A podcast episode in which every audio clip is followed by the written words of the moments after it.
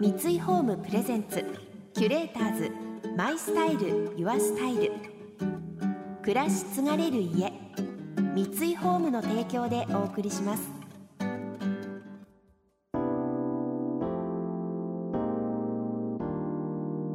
溢れる情報の中で確かな審美眼を持つキュレーターズがランデブー。今日のキュレーターズは菊池亜希子です。野村ゆりです。想像力を刺激する出会いのケミストリー。三井ホームプレゼンツキュレーターズ。マイスタイルユアスタイル。ナビゲーターは森牧です。今日のキュレーターズは女優でモデルの菊池亜希子さんとイートリップ主催で料理人の野村ゆりさん。先日食にまつわるエッセイ集お腹の音を発表された菊池さん。子供時代から母になった現在までの食にまつわるエピソードが書かれているのですがその中には外食にまつわる思い出も登場します。特別な日や記念日に行くちょっとよそ行きのレストラン。家族で行きつけにする気の置けないビストロ。仲間と行く居酒屋などなど外でいただくご飯もひとしおですよね。今日はそんな外食のお話です。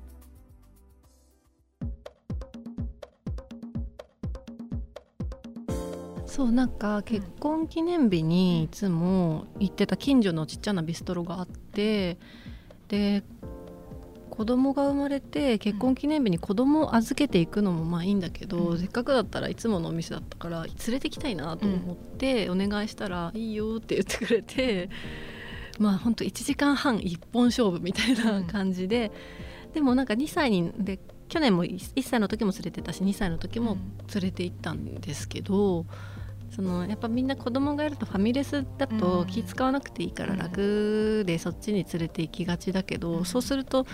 なんかレストランでおしゃべりっていうか騒いでもいいよっていう前提になっちゃうから、なんか大人のお店にもちっちゃいうちから一緒に行きたいなと思ってて、でなんかそういう特別な日はちょっとこう他の人のが邪魔にならないようにご飯を楽しむんだよっていうのを、なるべく習慣としてちっちゃいうちから教えたいなと思って結婚記念日は連れていくっていう恒例行事にしようっていうふうに思ってはいるんだけど、でも夫婦だけで行くのは、私の誕生日のランチはもう夫婦だけで行くって決めていてそれはそれでも年に1回楽しみにしようっていう特別な日みたいにししようねっていう話をしてるけどなんかそういう絶対ここはもう子供がいない方が他の人にとってもお客さんにとっても居心地がいいはずっていうお店とファミレスのその間ぐらいの、うん、大人も満足できて子供もなんか空間楽しめるみたいなうん、なんかそういうお店あったらいいなみたいな。って考えて。なかなか難しいですけどね。でも行きつけてちっちゃい頃とかありました？あった。もうそれはもう今考えると親が好きだから、うちの両親は無類のお蕎麦好きだったから、土日のお昼は大体お蕎麦だし、小さい子意外と贅沢もさせてもらってた気もするんだけどでも鉄板焼きとかあったね、週末は、まあ、でもそれ両親のこう趣味をまあ子供もね連れてまさにそうで、うん、両親の趣味に子供が付き合ってたんだけど、そうね、だから私は父が私は岐阜出身なんですけど父が名古屋で働いてたのでその頃あの何がっていう記念日でもないけど時々私たちが名古屋に出向いて、うん、夕食をお父さんと合流して仕事終わりの食べるっていう習慣があって、うん、なんか名古屋のテレビ塔かなんかかな？なんか回るレストランがあった今もうなくなっちゃったんだけど、こうゆっくり回るレストランがあって、そこに食べに行くっていうのが結構私の中ではすっごいこう体験で。うん。なんか贅沢をしているみたいな、うん、でちょっといいワンピース着せてもらってみたいな。なすっごい記憶に残っててだから母が専業主婦だったから、うん、多分その家族で食べに行く時が結局お出かけにもつながるから割と多分いろんな意味で父が、まあ、父の趣味も兼ねて少しいいとこ連れてってもらうっていうのが外食のイメージだったからでもその例えばホテルだったとしてもやっぱり特別な期間が強くてそれも相余ってねいい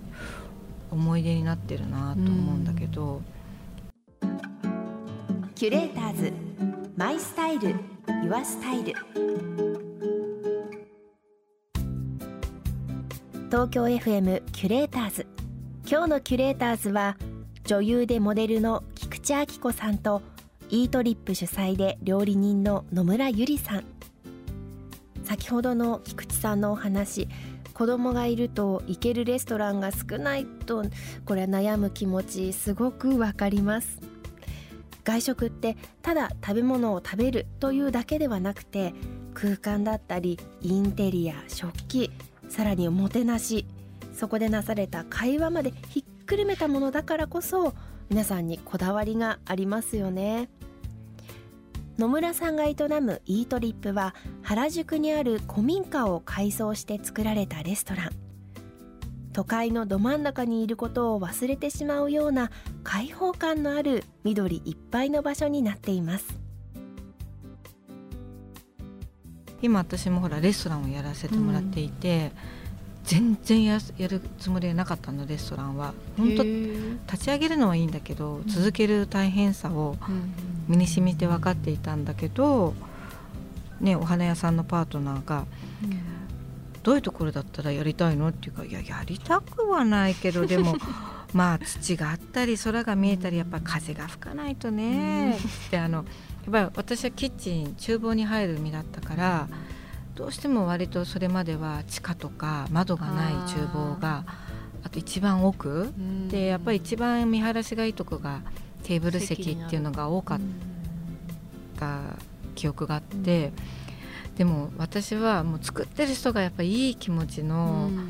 エネルギーっていうかバイブスじゃないと、あと一体感がないと作れないっていうのがずっとあったから。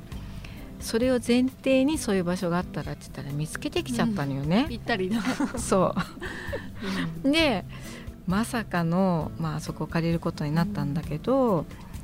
やっぱり一応夜はお子様は、まあ、いろんなシチュエーションの方がいらっしゃるのであれなんだけどお昼、うん、土日の昼は OK にしてるんだけど、連れて行きますじゃそうなの。でもね結局木があって、うんうん、景色がいいから。そうなの。それがあるだけでちょっと逃げ場があるだけで全然いい。そうだ。子供があんまり基本葉っぱとかずっといじってるそうあと池池っていうかね、うん。うん、玉と水それ、うん。うん、あのあれよってか言いながら触ったりとかして、うん、お花もあるし、うん、だからすやすや寝てるか,、だそうすると親もすごくだんだんリラックスしてきて。多分親がピリピリするから子供もそれを察してピリピリするし、ね子供なんて騒ぐのがお仕事ぐらいなのに。で子供がハッピーだと親もだんだんハッピーで結局いい日だったになって、うん、飲んじゃうみたいな。そうなのよ。だからねそういう連鎖ってあって、うん、でも基本はね親御さんの自己責任っていうかやっぱりどうしてもぐずったら、周りを見てパッとかね、そういう対処をするというか、お互い様っていうかね、あのどっちかが決めつけることじゃ本当はないなと思っていて、うん。ね、多分どっちの立場の人もなんかお互いへの気遣いがあれば多分そんなに嫌な気持ちは音がしないはずです、ね、そうなの。だから叱るとかそういうベクトルじゃなくて、うんうん、ね、うまくいけば、ただまあ、本当ねあのあら泣かないこの子って言っても、それだけで親は。いやそうそうそう。今日ご機嫌だねみたいな。美味しいもんねとか言われちゃって、はいとか言ってね。でも親の機嫌がいいとやっぱり機嫌いいんですよね。そうなの。すべてはこううまく回ると連鎖反応でよくなるから、ね、あとね基本は子供私はあの先入観がないからバロメートルだと思っていてやっぱり土があったり気がいいところって、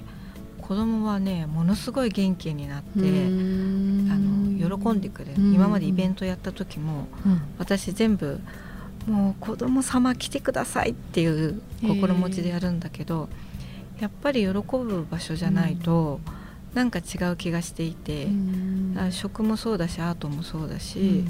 その境目ってあの基本つながっているんじゃないかなと思うから。結構食材っていうか食べ物もすごい変色なんだけどうちの娘は、うん、甘いトマトとか美味しいトマトは今まで全くトマト食べなかったのにバクバク食べたりとか割と基準になっててその娘の舌が。なんか冷凍しちゃうとやっぱあんまり食べなくなったりとか、うん、作りたては食べてくれるとか、うん、美味しい方がそりゃいいよねっていうのがすっごい分かりやすくはっきりしてて。子供はね、うん、本当にあのだし、うん、私の前の子供も何人かそうで、うん、だしをちゃんと取って、うん、スープとかね、お味噌汁とかごくごく飲んで、親が感動しちゃうの食べなかったお野菜も一緒に飲んだ、どうしてって言うから「いやだしよ」って言うと「それ買ってきて」って言って、いやもう本当食べさせたい一心だから食べるんであれば全部聞きたいって思う。ねえもうやっぱすごい、そっから変わった人も随分見ていて「うん、違うのよ技術とかじゃないの」とか言って。そうそうそう。でもね先入観の入り口が間違えちゃうと、うん、もうそれは自分に合わないものってなっちゃうんだけど、うん、最初は大事よね。キュレーターズマイスタイルユアスタイル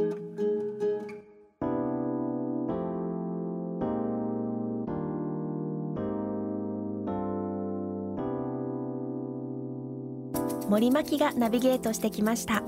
三井ホームプレゼンツキュレーターズ。マイスタイルユアスタイル。今日のキュレーターズは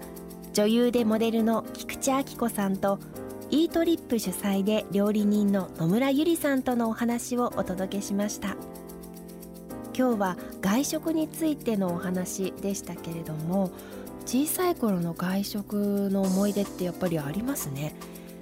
私の場合ですけども小さい頃近くにあったイタリア料理屋さんに行くことが結構あったんですよね。でそこでは妹が私3つ下にいるんですけれども1つのミートソースを彼女と2つに分けて食べたっていう思い出があってテーブルクロスの色も覚えてるんですよ。赤と白のこの格子のテーブルクロスでね。やっぱり小さい頃の外食って特別だし心に残っているもんだなというのをお話を伺いながら思いました。菊池さんの食にまつわるエッセイ集「お腹の音」は文藝春秋より発売中です。来週も菊池さん野村さんをお迎えして野村さんが新しく表参道のジャイルにオープンしたグロッサリーショップイートリップソイルについて伺っていきます。この番組では感想やメッセージもお待ちしています。送ってくださった方には月替わりでプレゼントをご用意しています。今月はボダムのフレンチプレスコーヒーメーカーです。北欧デンマーク生まれのボダムのコーヒーメーカーはデザインもモダンクラシックな装い。ゆっくりとお湯を注ぐことでコーヒー豆のうまみや香り美味しさに必要な豆の油分を余すことなく抽出することができます。豆本来の味が最大限に引き出された豊かな味わいのコーヒーをお楽しみください。またインテリアライフスタイルなどあなたの暮らしをより上質にする情報は web マガジンストーリーズのエアリーライフに掲載しています。今月のリコメンドトピックは「デンマークからの暮らしのニュースです。詳しくは番組のホームページをご覧ください。それでは素敵な週末をお過ごしください。森牧でした。三井ホームプレゼンツキュレーターズマイスタイルユアスタイル。暮らし継がれる家三井ホームの提供でお送りしました。